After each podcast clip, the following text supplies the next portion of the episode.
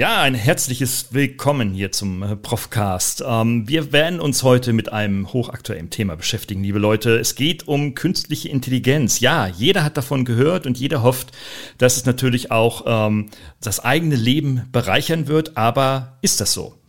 Nicht nur das eigene Leben, sondern wir wollen auch ein bisschen tiefer in die Wirtschaft schauen und mal so gucken, was eigentlich ähm, so in Marketing und Kommunikation für Potenziale und für Chancen, vielleicht auch sogar für Risiken da sein können, wenn man sich mit diesem Thema unterhält. Ja, Jetzt bin ich kein KI-Experte. Wer ist das auf dieser Welt schon? Da gibt es wirklich nur ganz, ganz wenige, aber mit denen darf man sich nicht unterhalten, weil die versteht man nicht. Das habe ich nämlich auch schon getan. Und deswegen habe ich heute, freue ich mich heute einen dennoch hochkompetenten Gast äh, aus Mannem, aus Mannheim, meiner Universitätsstadt hier, ähm, begrüßen zu können, Dennis Lademann. Und gleich wird der Dennis mal erzählen, was er so treibt. Also bis gleich. Herzlich willkommen zum Profcast, der Podcast für Ihre digitale Fitness. Hier erhalten Sie Impulse, Denkanstöße, Tipps und Meinungen über die digitale Medienwelt. Begrüßen Sie mit mir Ihren Gastgeber, den Digitalprofessor Dr. Gerald Lemke. Ja, Dennis Lademann heute hier im Profcast. Ich grüße dich, mein Lieber. Wir kennen uns schon bereits, ne? Jawohl, Gerald. Genau. Einen schönen guten Morgen dir. Wir haben eine, wir haben eine, eine lange Gemeinsamkeit, denn ähm, ich habe dich kennengelernt als äh, Unternehmensgründer in Mannheim. Ähm, und da haben wir uns in einer Mietswohnung kennengelernt, als ich dich besuchte, äh, in der du denn deine Firma aufgebaut hast mit einigen äh, Mitarbeiterinnen und Kollegen. Ja, und äh, ja, jetzt bist du ja ganz gut unterwegs und bist eine der führenden oder hast eine der führenden Performance-Agenturen in Deutschland. Oder sehe ich das falsch? Ja, ganz richtig. Vielen Dank äh, auch für die Einladung, Gerald. Ähm, vielleicht zu meiner Person, Danny Lademann mein Name. Ich bin 48 Jahre alt, habe Erziehungswissenschaften und Soziologie studiert, also empirische Kulturwissenschaften in, in der Uni Heidelberg. Und ähm, wie du schon gesagt hast, vor ja, zwölf Jahren haben wir gegründet, ähm, mein Partner Tobias Reinhardt, Jörg Schmidt, unser heutiger Aufsichtsratsvorsitzender und ich. Und ähm, wir haben damals gestartet mit einer Performance-Marketing-Agentur, ganz genau. Ich glaube, heute schon etwas weiterentwickelt. Wir sind heute eine Digitalgruppe mit verschiedenen Parts, die sich um das Performance-Marketing, also um das datenbasierte, datenorientierte Marketing drehen und ähm, eben Unternehmen hilft, Outcomes zu erzielen, also konkrete Ziele zu erreichen, KPIs zu erreichen, das Ganze strukturiert und systematisch. Und da sind wir eigentlich auch schon bei der Frage vielleicht, was ist Performance Marketing? Und ja, das ist unser Tun und Handeln. Und KI und Daten werden wir uns jetzt unterhalten, denn Daten sind natürlich unsere Grundlage unserer Arbeit. Ja, genau. Und wir tauschen uns regelmäßig aus, ja, also oder unregelmäßig, also nicht jeden Tag, sondern unregelmäßig immer wieder und arbeiten ja auch mit meiner Hochschule gemeinsam zusammen. Ähm, ja, Jetzt stellt sich mir so die Frage bei diesem ganzen Thema künstliche Intelligenz, löst das eigentlich Probleme oder schafft es nicht mehr Probleme? Denn ähm, ich spreche ja auch sehr viele mit Mark sehr viel mit Marketers ähm, und äh, mit Marketingverantwortlichen. Wie siehst du denn das? Was sind denn so die, äh, wo tut's denn bei den Marketingabteilungen, Bereichen mittelständischer und großer Unternehmen besonders weh gerade? Was ist denn so der, der Need? Wie siehst du denn das aus deiner praktischen Arbeit? Ja, also ich glaube, ich glaube, dass das genau das datenbasierte Marketing immer stärker in den Fokus rückt. Ja, natürlich auch in, sag ich mal, volatilen Wirtschaftszeiten, wie wir sie durch, Corona und Co. natürlich auch erleben durften oder erleben dürfen, ähm, gilt es natürlich umso mehr, Businessziele zu erreichen, Businessziele messbar zu machen und natürlich auch die Ableitung in, in die Organisationsbereiche zu bringen, in die Leistungsbereiche zu bringen. Und gut, das Marketing ist natürlich prädestiniert, sich effizient, effizient aufzustellen und äh, Absatzziele, Marketingziele zu erreichen. Und deshalb ist, ja, ist das der Datenkontext. Ich würde vielleicht noch gar nicht unbedingt von künstlicher Intelligenz sprechen, sondern vielleicht eins früher ansetzen und sagen, wo beginne ich mit Daten zu arbeiten?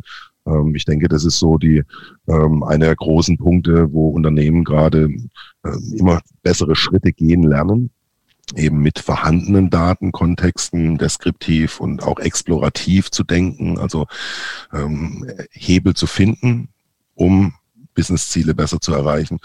Und ähm, dann sicherlich auch äh, der Part, wo dann die künstliche Intelligenz beginnt. Ja, also ich glaube schon, dass wir in 99 Prozent der Fälle mit Data Mining, mit explorativen Kontexten eigentlich auf dem richtigen Weg sind, uns erstmal die Basis zu legen und aus den Daten, die vorhanden sind, zu lernen. Und ähm, aber können wir gerne gleich noch drüber sprechen, wie sich das eigentlich auch differenziert.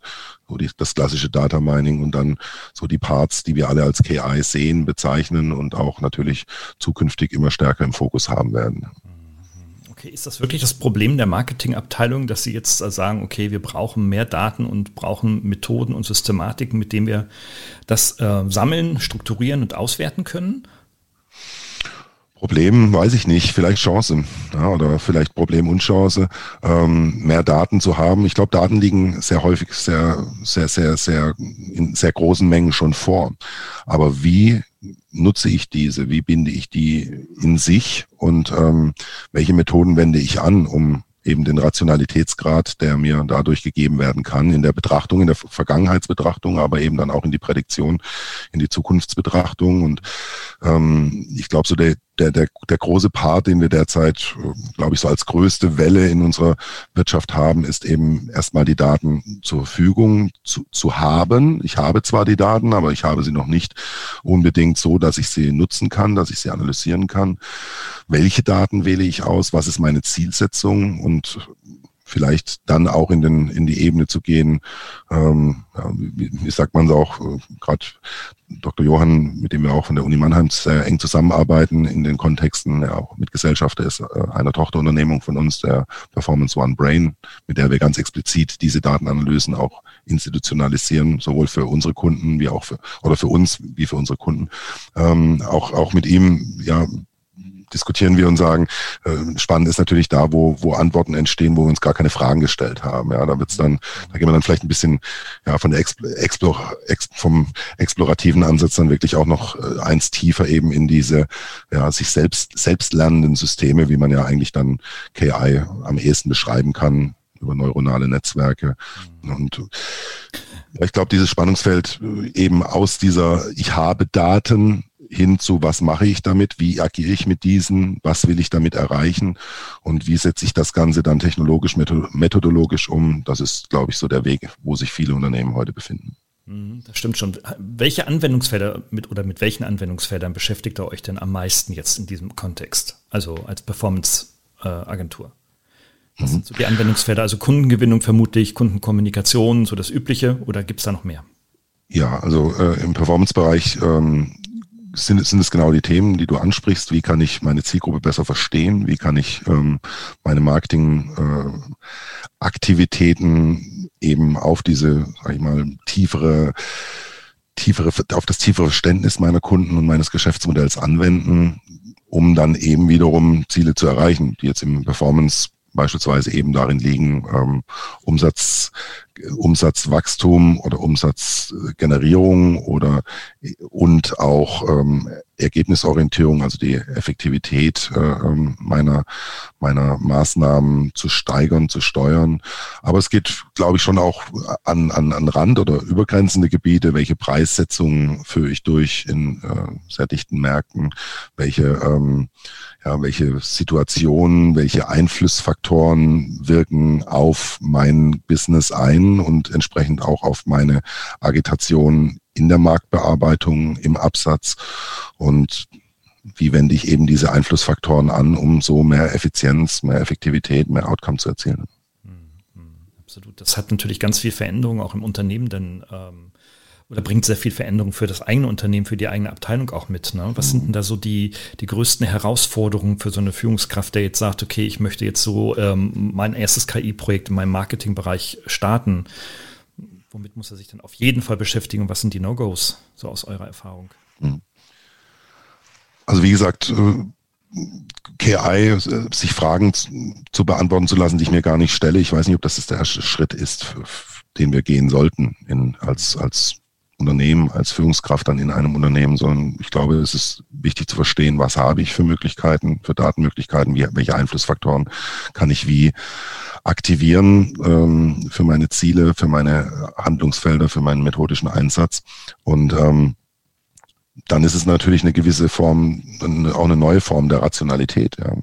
Ist, ähm, wie agiere ich mit Transparenz? Ich bin als, ja, sprichst eine Führungskraft an in einem Unternehmen. Wie kann ich natürlich, ein Unternehmen ist immer ein politisches System, ist ein ja, System theoretisch gesehen, habe ich verschiedene Faktoren, habe ich Kulturwerte, habe ich gemeinsame Zielorientierung, habe äh, Anpassungsfähigkeit, wenn jetzt bei Parsons bleibt und ähm, sind es natürlich auch Faktoren, die den Systemerhalt generieren. Und ich will nicht sagen, dass Transparenz da ein Feind ist, sondern ein, ein Motor, ein Medium. Aber eine Rationalität und Transparenz über Strukturen, über Hierarchien ähm, neu zu erleben, auch anders zu diskutieren, hat natürlich einen gewissen, hat eine gewisse kulturelle äh, äh, Herausforderung oder auch Chance für ein Unternehmen, sich eben über Führung neue Gedanken zu machen, über Prozesse neue Gedanken zu machen. Auch Governance sind sicherlich Themen, die damit reinspielen. Also es ist sicherlich auch ein, ein kultureller Transformationsprozess mit äh, der Datenbasiertheit ähm, mein Unternehmen erstmal zu sehen, dann vielleicht auch stärker zu lenken, zu steuern. Und ähm, das ist aus, der, aus dem ganz großen klassischen Management sicherlich nicht unüblich, seit SAP sich gegründet hat, um, um mehr Transparenz zu geben, schnellere Informationstiefe zu geben. Jetzt zieht sich das aber in eine, in eine sag ich mal, ja, in, in, in verschiedenste Ebenen, in Subebenen und das Ganze zu alignen und auch für Verständnis zu sorgen, auch hier weiterhin eine, ja, eine Funktionalität in meiner Sozialität zu haben, ist, ist, ist da natürlich äh, ein Spannungsfeld auch. Ja. Also sich zu konfrontieren mit einer Rationalität ist nicht immer einfach und auch nicht immer einfach damit umzugehen und diese zu steuern, diese zu lenken. Ähm, denn die alte Führungskraft hatte immer recht. Ja.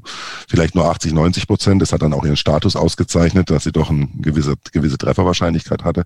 Aber plötzlich kommt da eine mathematische Formel und sagt mir, das ist die Realität. Und dann, glaube ich, brauche ich eine gewisse, ein gewisses Selbstbewusstsein und eine gewisse ja, systemische Lenkungsfähigkeit, um dann auch wieder damit äh, umzugehen als System wie auch als Mensch. Mir kommen da auch sofort so ein paar Unternehmen gleich so ins Gedächtnis hinein, so ganz aktuell, äh, mit denen wir zusammenarbeiten, wo das tatsächlich auch so ist, wo man das live beobachten kann, ne? wo äh, dann einfach dann die Subjektivitäten sehr, sehr starker ähm, ja, äh, Funktionslevel äh, hat in diesen Unternehmen und äh, die, die, die von dir angesprochene Emotionalität häufig dann auch die entscheidungsleitende äh, Basis ist. Ne? Und wenn, wenn du jetzt mit SAP natürlich ankommst, ich denke jetzt gerade so im Mittelstand ist das sicherlich nicht ein, ein Thema dort, für sehr viele jedenfalls nicht, noch nicht. Ähm, aber wenn, wenn man sagt, okay, ich möchte für meine kleine Marketingabteilung mit 100 Mitarbeitern hier im Gesamtunternehmen äh, Objektivität hineinkriegen, sau schwierig. Ja, kann, also aus meiner Überzeugung kann das eigentlich gar nicht funktionieren. Ähm, deswegen sind die ja auch häufig oder sind sehr viele auch immer so auf der Suche nach so dem äh, Quick Win, ja, äh, äh, so nach der, nach der App, nach dem Algorithmus, nach dem Tool. Ähm, was, fällt, was fallen dir denn so spontan so für Tools oder Algorithmen ein, die so ein kleiner Mittelständler, also Mitte, so ein mittlerer Mittelständler mit 250 Leuten nutzen könnte? Hab, hast du da so Erfahrungen oder, oder äh, Hinweise oder womit man sich da äh, schon mal beschäftigen könnte, um so ein Quick Win zu erzeugen, um sich in mhm. das Thema mit dem Thema zu beschäftigen. Also ich finde, du, du beschreibst doch was ganz Gutes, nämlich den Nutzen, der entsteht. Ja? Und ähm, Quick Win und wo kann ich, wo kann ich eigentlich erleben? Wo kann ich anfangen, mhm. sowas für mich zu generieren? Wo kann ich dann auch wieder beginnen, die, die kulturellen Fragen um mich herum zu klären und wie gehe ich damit um? Und ähm, da beginnt es, wie, wie wir finden, schon genau das, indem ich eben in der Deskription und mit einfachen Data Mining Gedanken starte und mir erstmal Zusammenhänge klar mache. Hat Wetter Einfluss auf meine, äh, auf die Kaufaktivitäten meiner Zielgruppen? Ja? Haben Finanzmarktdaten Einfluss darauf? Ähm, also vielleicht die ersten Schritte zu machen, ein gemeinsames Verständnis auch zu schaffen für da, für die Themen, die wirklich ein, ähm, ja, faktoriell in meiner großen Gleichung eines Unternehmens ähm, Mehrwert bieten oder ja Insights mir geben, um damit dann das Ganze auch ja, wie eine Zwiebel langsam aufzuschälen.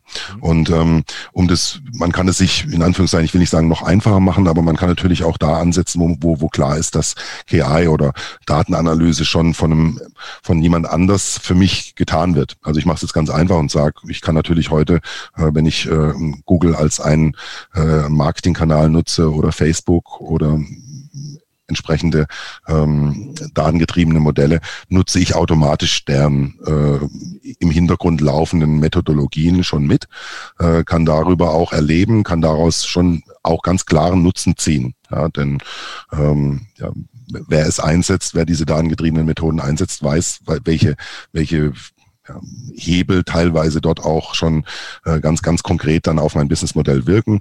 Also das sind so, glaube ich, so, wären so zwei Spannungsfälle, die ich, die ich, die ich nutzen würde. Ich würde einerseits konkret anwendbare äh, äh, Möglichkeiten schon nutzen, wo sie eben durch, durch externe Dienstleister funktionalisiert sind und dann mich aber auch da rein begeben, in meinem eigenen Geschäftsmodell mit ersten Zusammenhängen zu lernen, wo überhaupt Daten einen Impact haben und sich dann langsam über diese Themen heraus, über die Nutzenebenen immer tiefer in diese Datenanalyse-Themen zu gehen. Und vielleicht kommt dann auch der Punkt, dass ich äh, in, einen, in, in einem Anwendungsfall äh, äh tatsächlich auch eine, eine, eine KI anfange zu entwickeln für etwas, eine Neuron ein erstes neuronales Netzwerk, was dann vielleicht so viele äh, Impulse bekommt, so schnelle und große Datenmengen äh, Impulse bekommt, dass es dann wirklich auch sinnhaft ist, dass dieses System ja, mit einer aus einer äh, prozessierenden Logik rausgeht und eher ja in, in, in dieser zufälligen Verkettung eines neuronalen Netzwerkes dann auch deren Möglichkeiten nutzt, um Signale zu nutzen, die ich selbst gar nicht mehr sehe, die sich dann in sich zu dieser Funktionalität binden. Aber da ähm, bin ich ehrlich, das ist dann wirklich schon, da geht's schon in Rocket Science Themen und äh, da würde ich schon behaupten, das ist dann die Spielwiese derzeit von den großen GAFAs, das ist die Spielwiese von, von hochgradig äh, ähm, ja, marketing-effizienzorientierten Unternehmen wie Zalando, wie äh, ganz große Player in den Märkten, die natürlich schon seit Jahren mit Daten arbeiten und äh, auch methodisch da relativ weit vorne dabei sind. Ja. Mhm. Ja klar, die haben natürlich die Investitionen, Technologien und die Kooperation mit den Forschern natürlich ganz klar. Also da müssen wir erstmal tief Luft holen und äh, deswegen ein ganz kurzer Jingle und danach geht's weiter, dass wir uns mal vielleicht den einen oder anderen Use Case anschauen können, wie das in der Praxis dennoch auch für Mittelstände aussehen kann. Bis gleich.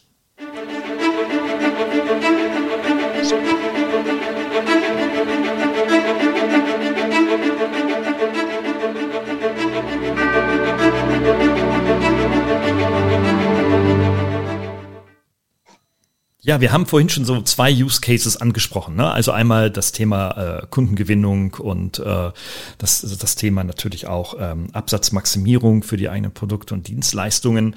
Ähm, jetzt hat sich ja ähm, in, der, in, der, in den letzten Jahren so eine gewisse Funnel-Logik im Marketing etabliert. Ähm, für die, die es nicht wissen. Ne? Also das, ist das typische AIDA-Konzept hat vielleicht jeder schon mal gehört. Ne? Attention, Interest, Desire und Action. Für die, für, für die Konzeption und Durchführung von Verkaufsprozessen und Informationsprozessen. Ähm, Jetzt sind diese Funnel natürlich mittlerweile sehr, nicht nur vier Phasen, sondern ich, es gibt welche mit sieben, es gibt welche mit neun. Wir haben sogar schon mal einen gemacht mit zwölf Phasen, äh, wenn man so im digitalen Marketing ist. Ähm, jetzt arbeitet ihr mit sowohl mittleren als auch großen Unternehmen sehr zusammen. Wie kannst, was kannst du beobachten bei dieser Funnel-Logik? Ähm, geht man da tatsächlich darauf ein? Ähm, entwickelt man tatsächlich dezidiertere und differenziertere Funnels ähm, in der Kundengewinnung oder wie sieht das gerade so aus? Was ist so euer Bild, das ihr gewinnt? Ähm, spannende Frage, Gerald. Ähm, ich, ich fasse mal, fass mal so an, wo ich, wo ich eben auch stand, eben diese Rationalität, wie Unternehmen damit umgehen, das hat natürlich auch einen gewissen Change-Charakter. Und ich würde vielleicht sogar noch vor dem AIDA anfangen, also vor eigentlich dem Punkt, wo wir anfangen mit den Zielgruppen zu agieren, wo wir eigentlich versuchen, diese, diese Methodiken dann zu forcieren, so dass eben diese Effizienz entsteht, sondern gehen wir vielleicht noch einen Schritt zurück und, und nehmen uns mal einen Konzern X, um, ähm, der sich überlegt, gehe ich in den Direktabsatz? Ich habe ein großes Händlernetz. Ich möchte eigentlich meine Händler stärken. Ich bin auch da in einem, immer wieder in einem politischen Spannungsfeld und überlege mir aber als großer Blue Chip das ist auch ein, ohne Namen zu nennen, ein konkreter Praxiscase, übernehme mir, überlege mir als Blue Chip, wie muss ich meine Kunden auch auf Amazon bedienen, vielleicht mit Produkten, die heute noch nicht üblich sind, in, bei Amazon zu kaufen. Und wie bahne ich mir meinen Weg dahin? Und da, da geht es schon mal los, wo ich anfangen kann, mit Datenanalyse mir eine Rationalität zu generieren. Denn und an uns war die Aufgabenstellung, wie, wie können wir eben äh, direkt an den Kunden äh, gehen? Wie können wir diesen, diesen Direktabsatz als neues Modell für uns als Konzern forcieren? Aber die große Befürchtung war in dem Kontext, wir werden unsere Händler sabotieren. Wir werden uns eigentlich, ähm, wir werden den Umsatz wegnehmen, wenn wir Teile unserer, unseres Produktportfolios in den Direktabsatz spielen Zielen direkt zum Kunden. Und ähm, das war jetzt beispielsweise ein, ein Projekt. Wir haben für den Kunden, mit dem Kunden gemeinsam äh, über, ein, über ein Testprojekt äh, herausgefunden, dass es eben äh, keine Kannibalisierung gibt oder eine, eine, eine marginalste Kannibalisierung im 1-2-Prozent-Bereich. Aber die subjektive Wahrnehmung hat vorher, die systemisch subjektive Wahrnehmung gesagt, wir kannibalisieren uns da um 30, 40 Prozent. Wir können das nicht tun. Und über so eine, ja, eine relativ einfache Klarheit konnte eigentlich ein ganzer Konzern sich plötzlich offenstellen, konnte auch äh, Beweis führen äh, für die Menschen, die natürlich dann auch äh, Angst um ihre Pfunde haben und um ihre Verantwortungsbereiche und der Händler an sich auch, dass es ihn gar nicht betrifft, sondern sogar ihn stärkt, dass er äh, dadurch eine Klarheit gemeinsam mit dem Konzern erzielen kann, wie diese Direktabsatzwege geplant und funktionalisiert werden. Und ähm, so wurde eigentlich schon bevor überhaupt die Marktaktivierung äh, stattgefunden hat, über Datenanalyse ähm, ihm die Sicherheit gegeben, hier den richtigen Weg zu gehen im Sinne seiner Kunden, im Sinne seiner Partner, seiner Händler und natürlich im Sinne seines eigenen Systems. Und ich glaube, da kann man meistens ansetzen, eben über Zusammenhänge, über Erklärungsmuster, die sich weit als Theorem äh, bis zur, bis zur, ähm, bis zum Märchen will ich nicht sagen, aber durch, durch, durch, durch, durch den großen, durch die große Organisation ziehen. Und dann geht es aber natürlich auch in ganz konkret in diesen in diesen in diesen Funnel-Logiken. Ja, und da wird es natürlich spannend, wenn ich ich nehm, bleib mal wieder bei einem ja, Mittelstand kann man zum Beispiel ein Unternehmen, über das ich jetzt denken will oder sprechen will, schon bezeichnen noch, ist aber ein sehr, sehr trotzdem ein großes Unternehmen mit sehr, sehr hohem Mediavolumen. Und für diese Unternehmen ist die Herausforderung, dass sie nur eine begrenzte Anzahl an ähm, Offline-Momenten haben, die sie dem Kunden online anbieten.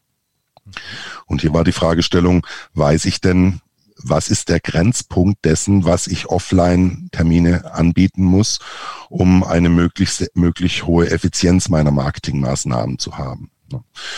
Hier haben wir beispielsweise noch relativ klassisch im äh, explorativen äh, herausgefunden, wo sind eigentlich die Grenzpunkte. Also es ist kein großes Friseurunternehmen, aber es könnte eins sein. Und wir stellen uns mal vor, wir äh, wollen einen Friseurtermin online buchen und sehen auf so einer Übersicht der nächsten Woche drei Termine. Und, oder ich sehe zehn Termine. Und äh, das unser Theorem war, äh, sehe ich drei Termine, sage ich, oh Gott, ich mache meinen Kalender gar nicht auf. Den, Ab den Abgleich wird eh nicht klappen. Bei zehn Terminen, die ich dort frei sehe, ähm, ja, unser Theorem wird jemand aber sagen, ja, da wird sich schon einer matchen. Also mache ich meinen Kalender auf und, und, und buche einen Termin.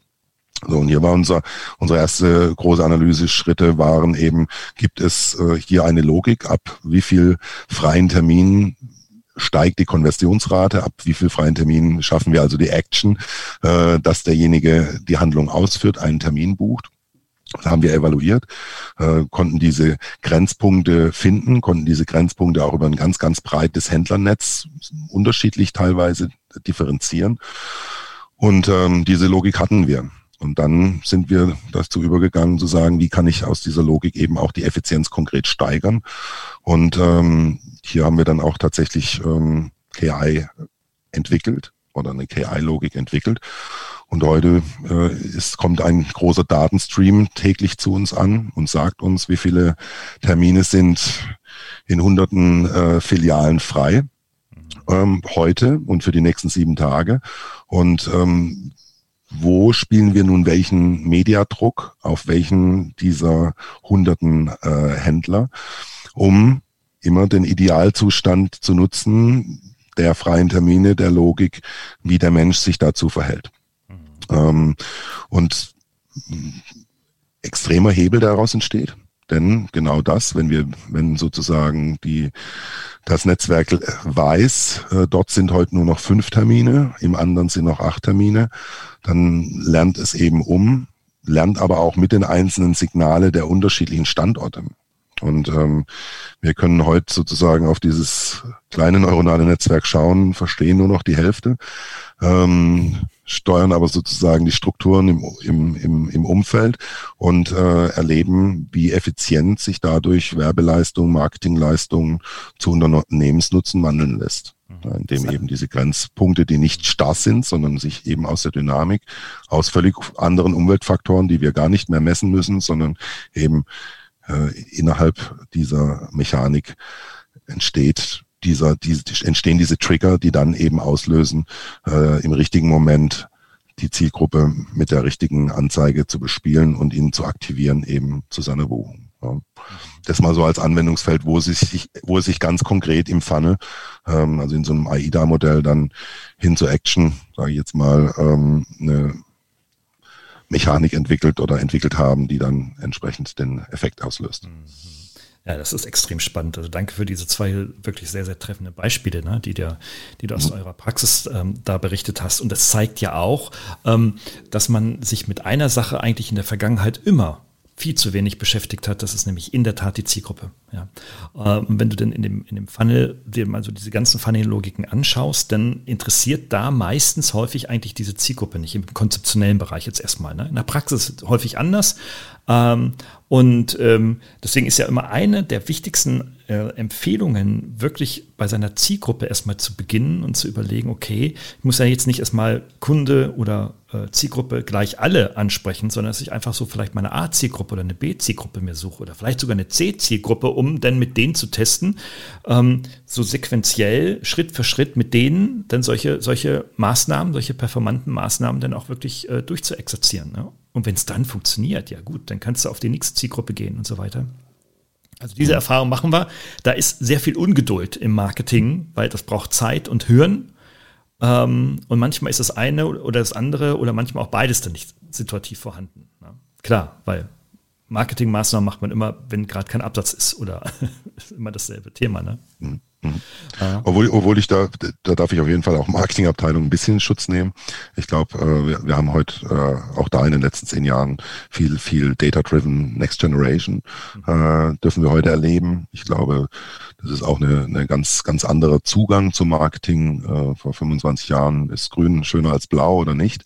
Äh, waren so die zentralen, vielleicht auch mal die zentralen Fragen. Ich, vielleicht eher eine Kommunikation oder Werbung. Ja, ist der mhm. Messeboden äh, Hochfloor, Tieffloor-Teppich.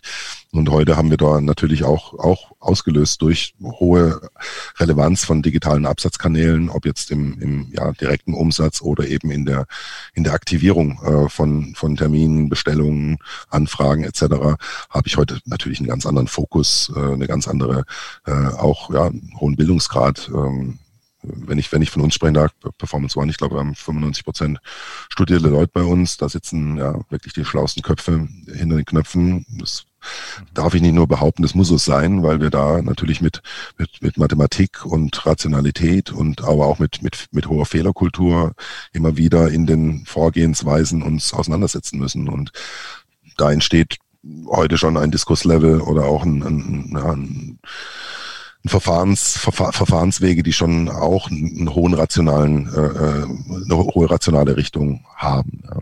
Also auf mit den heutigen Methoden auf eine Welt von vor 15 Jahren treffen.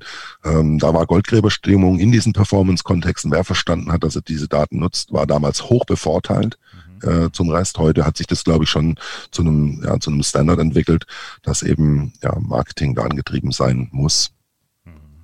Und ich darf mit Stolz und äh, ja auch mit Freude natürlich auch nochmal ergänzen, dass wir einen Teil eurer, eurer äh, hochperformanten Leute gemeinsam äh, mhm. ausbilden. Ja, das ist, äh, ja, ist ja auch ganz toll. Man ist eine große Freude, immer wieder zu, zu hören und zu beobachten natürlich auch. Aber was machst du denn jetzt oder was machen wir denn jetzt eigentlich in der Tat, wenn ähm, jetzt so ein Unternehmen auf euch zukommt, also ein mögliches potenzielles Kundenunternehmen und sagt irgendwie so, hier, pass mal auf, ich habe hier eine Excel-Tabelle, da sind meine irgendwie äh, 270 Kunden drin und ähm, ich möchte die erhöhen innerhalb von einem Jahr auf 1000 Kunden. So. Ähm, das ist jetzt natürlich eine Beratungstätigkeit ohne Frage, aber jetzt hat er weder äh, neuere Algorithmen, Technologien im Unternehmen von SAP ganz zu schweigen, sondern kommt wirklich so mit MS Office Lösungen an.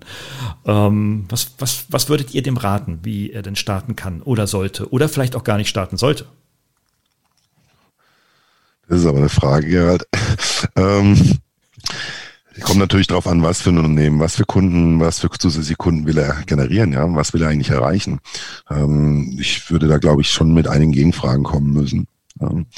Ähm, und dann, ja, sind, ist, du hast schon beschrieben, was ist meine Zielgruppe, welche Persona hat die, obwohl wir auch Personas natürlich immer aus Theoremen aufgebildet werden und dann nochmal datenmäßig heutzutage validiert werden sollten oder auch vielleicht in eine, Art dynamisches Persona ähm, überführt werden kann.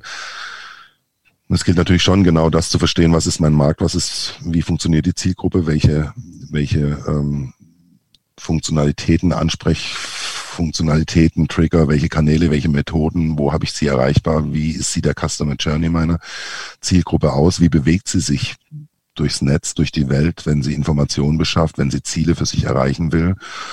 Und dann gilt es eben, diese Methodologien zwischen, zwischen Geschäftsmodell und Zielgruppe so zu, zu entwickeln und aufzusetzen, dass eben die Ergebnisse erreicht werden, dass ich eben 5000 Anfrage kriege, um dann meinem Vertrieb diese Anfragen zu geben, damit der die nächsten 750 Kunden daraus macht oder eben die ähm, Plattformen, die Customer Journeys so anzuschärfen, dass sie eben online zu neuen Kunden werden.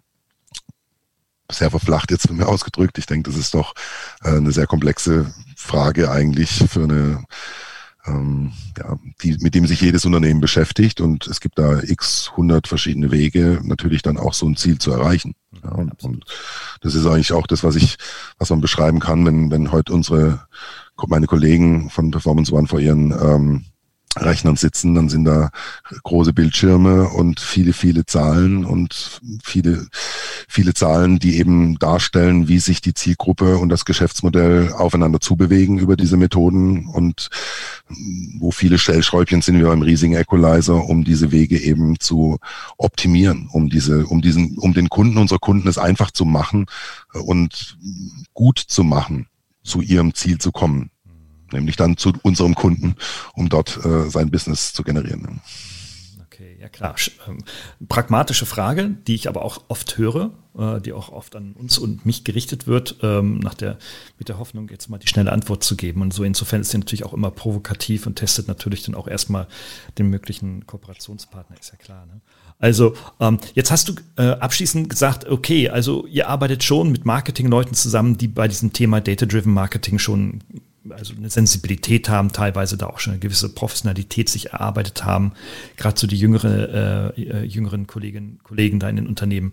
Aber es gibt natürlich viele, die jetzt, ähm, sage ich mal, noch in den an den Stellschrauben des äh, Konzern und des äh, Unternehmensmarketings sitzen, die kommen so aus unserer Generation. Ja, du hast gesagt 48, ich bin über 50, ähm, die es sich schwer tun, in dieses Thema einzusteigen, weil es ja auch ab, äh, eine gewisse Abstraktion äh, erfordert, äh, es dann aufs eigene Geschäft zu konkretisieren. Darum, ähm, was, was würdest du empfehlen? Was sind so deine Erfahrungen? Äh, was kann so eine Marketingfachkraft äh, oder Führungskraft tatsächlich tun, um sich fit zu machen? Kennst du da äh, Ressourcen oder ohne jetzt gleich euch zu kontaktieren, in euren, in euren Vertriebsfunnel zu kommen, was natürlich schön für euch wäre? Aber gibt es vielleicht so objektiv nüchterne Informationsquellen, die du empfehlen würdest? Oder die du in der Vergangenheit auch schon empfohlen hast oder auch selber erfahren hast? Also ich glaube, ich glaube, die Medien haben da ziemlich eingeschwenkt. Ja. Also während auch eine beispielsweise W&V, so der klassische äh, Transporteur äh, der, der der jeweiligen Wellen und Trends in, in im, im Marketing oder ja jegliche jegliche Literatur auch, die sich heute äh, auch sehr konsequent eigentlich mit diesen Themen auseinandersetzt. Ähm, ich glaube, man kann einfach mitlesen, um sich zu sensibilisieren. Ich glaube, es ist äh, nicht unbedingt notwendig, jetzt in Stanford ein Studium äh, zwischenzuschieben, um sich da in die Tiefe reinzubohren. Denn ähm, Management heißt ja auch immer Vertrauen, Führung, ähm, mit den richtigen Menschen die gemeinsamen Ziele auf einer Kulturebene zu forcieren und ich glaube, dass es, ähm, dass gerade Führungsqualitäten oder ja, Führungsqualitäten gefragt sind in dem Kontext eben die ja, die, mit, den, mit den richtigen Menschen zusammen diese, diese Wege, diese Wege zu bestreiten und auch auf einer Vertrauensbasis ähm, ja, mit dieser Rationalität der Daten gemeinsam zu agieren. Und Vielleicht sind sogar Führungstheorien oder Führungs, äh, agile Führungsansätze oder agile Arbeitsweisen, ich sag mal so rum, und eben die ähm, ja, kollaborative Führungsmethoden ähm, so der Weg, wo ich mich darauf spielen würde als, als Manager heutzutage. Ähm, mit Zahlen umzugehen, bin ich, glaube ich, im Management je, vom KMU bis zum Konzern gewohnt. Und ähm, eigentlich ist es ja eher eine Verlängerung eigentlich der Z Zahlengetriebenheit, äh, derer diese, diese Rollen schon unterliegen, eben dann auch in diese Ebenen, äh, die die Execution zu diesen Zahlen äh, ähm, bringen. Deshalb glaube ich, kann man sich relativ einfach mitlesen von FATS bis, äh, bis äh, WNV und ähm, ja, das eine oder andere Fachbuch hat in der nächsten Auflage eben dann wieder im Controlling-Part auch ähm, oder im Marketing-Controlling-Part dann auch wieder die entsprechenden Kapitel dazu ergänzt, die sich dann eben mit solchen Themen auch auseinandersetzen. Ja. Und es, man muss sagen, es ist spannend. Also es ist hochgradig interessant, äh, eigentlich so diese Erkenntnisse, gerade auch im Marketing, wo man viel mit Theoremen, wie ich sage, aber auch mit viel, viel, viel eigenem Glauben agiert. Ich glaube doch, unsere Zielgruppe ist, tut das und denkt so. Und wenn es regnet, dann äh, hat es einen positiven Impact oder einen negativen Impact. Aber das mal zu erfahren, zu wissen. Und wenn man da mit einer Offenheit rangeht, wie man an, an, an Themen offen herangehen kann, dann glaube ich, ist es ein Erleben, was einem auch sehr, sehr, sehr, sehr viel Spaß machen kann. Ja, und, und auch sehr, sehr bannend sein kann. Und vielleicht für den einen oder anderen Manager dann auch die Chance, ja, im richtigen Meeting mal auf den Tisch zu hauen und zu sagen, nee Leute, die Realität ist so. Ähm, und so vielleicht auch manchen weißen Elefanten vom Tisch zu jagen, der in diesen sehr volatilen Zeiten auch ruckzuck eine stärkere Gefahr sein kann, äh, wie in alter, tradierter Welt, wo sich Zyklen auch der Unternehmensentwicklung doch viel längerfristiger gestaltet haben, wie heute mit hoher Reaktionsfähigkeit, mit ab verschiedensten Absatzkanälen. Mache ich Amazon, mache ich keine Amazon, nur als, als großes plakatives Beispiel. Ja. Ähm, so würde ich da angehen. Super. Also ich werde in den Show Notes ähm, ein paar Quellen, wo man sich informieren kann, wo man sie weiterhören kann oder auch das ein oder andere Video äh, und die angesprochenen Quellen wie W und V und so weiter natürlich auch ähm, verlinken. Klar, ihr schreibt äh, bei Performance One, habt ihr auch einen eigenen Blog, beziehungsweise dann auch Kommentarseiten und so weiter, wo ihr euch auch durchaus kritisch mit dieser ganzen Thematik auch beschäftigt. Äh, werde ich gerne verlinken. Und was du jetzt auch nochmal gesagt hast, vielleicht so der abschließende Satz dazu, wir brauchen im Marketing eigentlich so etwas wie eine kindliche, neue kindliche Neugier. Ja. Ähm, Marketingleute sind grundsätzlich immer sehr neugierig, na klar, sicherlich, aber ähm, diese Neugier muss noch, ich glaube, so aufs, aufs Lebensjahr 10, 11, 12 zurückgegeben werden, ähm, wo einfach ganz viele Fragen gestellt werden, wie du sagst, äh, auf die es eigentlich noch gar keine Antworten gibt. Ich glaube, das brauchen wir. Vielleicht ist das so äh, ein guter Claim für unseren Podcast und äh, ihr werdet sehen, wir werden es hören, äh, ob das dann entsprechend dann auch so geclaimt werden kann. Okay, Dennis, ich danke dir sehr herzlich ähm, für deinen Input, äh, für, für die Insights aus eurer Arbeit, äh, aus eurer sehr erfolgreichen Arbeit, muss ich sagen. Und wer Kontakt zu ähm, euch und dir aufnehmen möchte, alles in den Show Notes. Herzlichen Dank und ciao.